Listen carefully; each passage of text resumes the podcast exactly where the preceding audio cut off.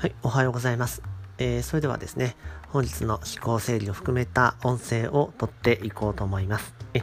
あの、今回考えたいなと思うところについては、断る技術といった内容になっています。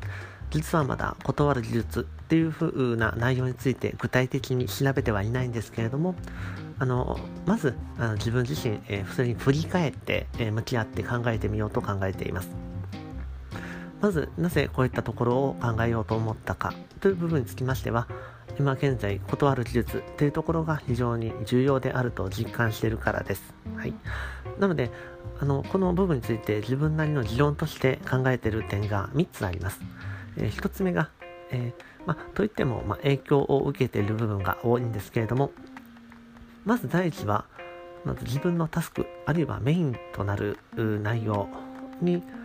とバランスが取れるかどうかの部分が重要になっているというのがあると思います。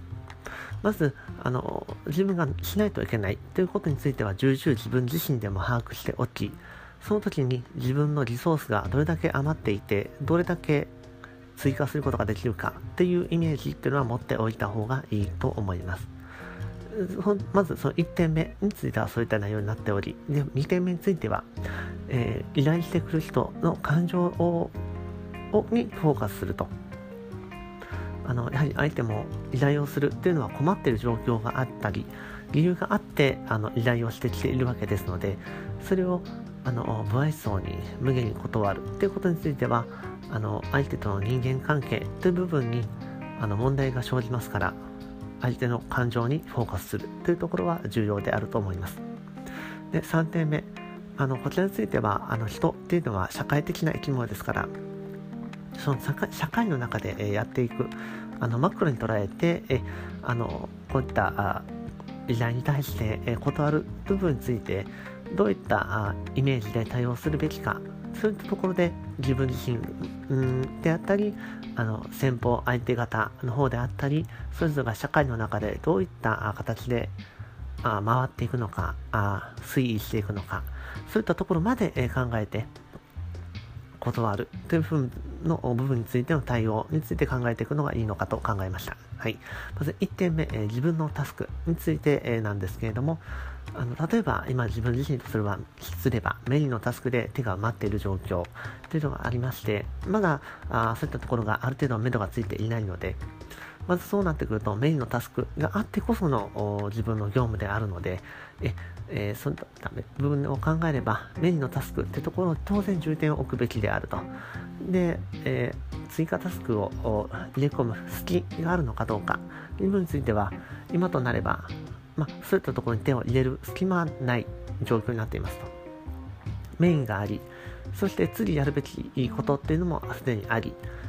で、え隙間のところで埋めていくとしたらば、これとこれがあるっていうところがある。あるので、今のだけでもメイン、そして、えー、次のサブ、そして隙間が2点。というところで、えー、パッと見ても4つあ埋まってる状況と。で、今回また別途受け、えー、追、ってほしいという依頼部分については、それがまた隙間の隙間ぐらいのレベルになっていると。で、それをあの早く対応してほしいんだ。っていう部分になってくると、あくまでメイン、サブ、そして次の隙間の方の中でも順位が上に繰り上がるぐらいなもので、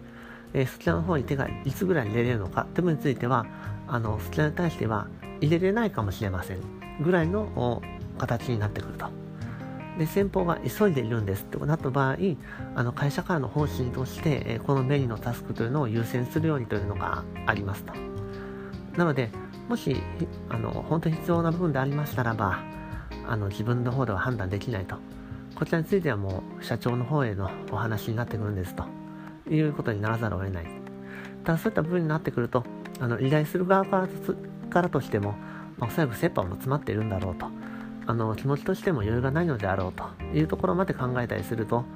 あの少し寄り添ってあげたいなっていう風な感情も湧いてきますと。それが2点目の相手の感情にフォーカスするっていう部分になってくるかと思います。そういった場合ただまず大前提として先ほどお話ししたように自分自身メインサブ隙間2つという風な部分があるのでそういったところに対して相手の感情にフォーカスしたとしても、その依頼されているタスクのところを順位を繰り上げることは、あの、メインやサブを超えることはまずないということになってると。ですので、あくまでメインを、メインの方で8割方手を取られて、まあ9割方手は、まあ実際のところ10割なんですけど、手を取られている状況で、で、そしてサブっていう方のところもイメージっていうのがありますと。ただ、あ若干あるとすれば、メインが終わり、えー、次の部分に及ぶときに、あの、若干の、あの、移行期間が存在していると。その時の部分のところで、えー、まあ、本来であれば、あ10割、あの、そちらの場合振っていくべきではあるけれども、そういったわずかな隙間のところで、例えば頭を動かすという部分の効率の時に、何らかの作業をしながら対応した方が、あそういった考察がはかどるというところもあったりするので、その時にあのサブ、タスクであったり、隙間、タスクの方に手を伸ばすということがあります。その時にあ対応する可能性はありますが、ただやはりそれは、まあ、サブ繰り上げになるかどうかについては、あの会社としてそういったそのタスクについてどれだけあの重要点を置いているかの部分にもなってくるので、まあ、その点についてはちょっと厳しいことになってくるかなと思いますと。なので、今のように、うねうねと、あの、いろいろと曲がりくれた形の考え方になってしまっているので、その時は、まず一旦、一点目のところの自分がどういったタスクを抱えているか、その優先順位はどうなのか、というところをまず、あの、振り返ってみる必要があるかと思います。そういった場合については、やはり自分のメインのところに対してリソースは、あの、もう10割ぐらい、あの、ほぼほぼ10割割り振っている状況なので、あの、依頼されるタスクについて、あの、1番になることはまずないと。優先順位としては、まあ、3番目から4番目、まあ、隙間の方タスクの方に入りうる内容になると。サブはやはり、あの、メインの次に対応すべきであるからサブであって、で、サブのエンドについても6月1日として聞いているっていう部分があったりすると。なので、そういったことを考えると、やはり、あの、3番手、4番手の方に、あの、組み込まれる、あるいは5番手ぐらいになってくるかもしれないと。なので、まあまあ、平たく言えば、自分自身のタスクとして、まずメインがあり、それに手を割かれていると。なので、依頼されるタスクについても、あの、すぐに対応することはちょっとできない状況なんですよと。まあ、なので、もしこれが会社としてあのメインのタスクの方に及ぶほど部分になっているという判断があれば当然それに柔軟に対応はしますが今の時点ではあの経営会議の方で出されたあ社長たちの方からはこのこのタスクの方に着手をするようにという指示があったのでこれを超えて対応することはできないという内容になると。やっぱりそういった方向になっちゃうね。うん。なんでメインのタスクがあって、そっちの方のに手が及んあの塞がっているので、そちらの方の追加される依頼タスクについて、まあ、すぐすぐタスクはちょっとできないんですよと。まあ、一旦様子見させてもらって、あの、本当の1日以内とかであの完了できるような範囲だったらば、っていうふうなとこ、まあ、それってちょっと曖昧になってくるかな。うん。なので、メインタスクがありますと。で、サブが、あの、日ごと入力のフォームになってますと。で、その3番手、4番手ぐらいのところで、あの、対応が可能かな。その3番手、4番手っていうのは隙間タスクになってくるので、あの、その部分については、できたらやりますぐらいのレベルになってくるんですよね。だから、いつまでにできるかではなくて、あの、いつできるかはわかりませんが、可能な時に対応しますね。ぐらいの形になっちゃうんですよ。なんで、あの、今回のタスク、依頼されている分については、やはり繰り返し伝えてしまってるけれども、あの、じゃメインの方で手が裂かれてるんで、ちょっとすぐ対応するのは難しいんですっていうふうなところを言わざるを得ないってことになってきますと。で、3つ目の社会的な部分で考えたりすると、例えば、あその人との人間関係の部分で、あのそれを断ることによって、その人は困っていると。困っている状況だから、すぐすぐやってほしいんだっていうふうなあの感情の中でいると。ただそのところに対して、こっちも誠実に対応するんであれば、メインのタスクが存在しているがため、あのすぐに対応することはできないと。いつまでに対応できるかとも不明ですと。いうところが誠実な部分になると思う。あの、そこで、あの、無責任に、あ、わかりました。明日ぐらいには対応できると思うんでやっときますね。みたいなことになってしまうと、そこには根拠もないし、おそらく実現する可能性も低い。となってくると、相手に変な期待を持たせてできませんでしたの可能性も多くあってしまうと。で、メインの方もおざなりになってしまうというふうな悲しい結果になってしまうので、まさしく、あの、まあ、2とものは2とも得ずみたいなことで何も得るものができなかった、何も成果を出すことができなかったという最悪の結果になってしまうので、なのであくまで、あの、先方にはやはり、あの、対応として、あ、の、こちらメインのタスクが存在しており、そっちの方の手がほぼほぼ栄えているので、えー、自分の中の余裕がないんですよと。で、そちらの方のタスクについても、あのまあ、すぐに対応することはちょっと難しいですし、そのためいつできますとも言えませんが、あのまあ、一旦情報としてこちらに渡しておいていただけたら、また手が空いた時にあの対応の方を考えることはできるかなと思います。今、それぐらいの回答までしかできなくて、申し訳ございませんが、っていう風なところになってくるかなと。そうすると相手の感情や状況にも、あの、まあ、おもんばかったような内容になってると思いますし、そこで相手がさらにあの追求というか、あの詰め寄ってくるような形であれば、こちらちょっとリソースとしてもちょっと対応が難しい状況、まあ、できないということになっているので、あの内緒では触れないというふうなことになってくりますから、申し訳ないけれども、相手にの方のちょっとバランスの部分がちょっと意識してるところがあるんだなっていうふうなところをになってくるので、バランスを意識してる方の方のあのバランスを保つため、こちらの方もなかなか今余裕がない状況で、佐世保を分け与えることができないと。自分の佐世保を与えてしまうと自分自身も崩れてしまうと。そうなると共倒れの可能性もあるし、相手が何とか成り立ったとしても、こちら崩れてしまったらば、あの、渡されるタスクも対応できないということになってしまうので、なので、一番現実的なのは順々に対応していくと。で、相手にはそういった状況を分かっていただくということになってくる。そういったとこ分かってもらうためにどうすべきか。なんで、相手のあの困ってるんだどうしようっていうふうなところに対して想像はしてするけれども、自分に余裕がなければ、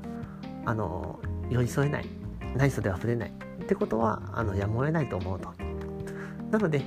あの、まず1点目の自分のタスクってところをしっかりと、あの、把握しておく。それを大前提とし、土台として、2つ目の相手の感情に寄り添って考えてみると。で、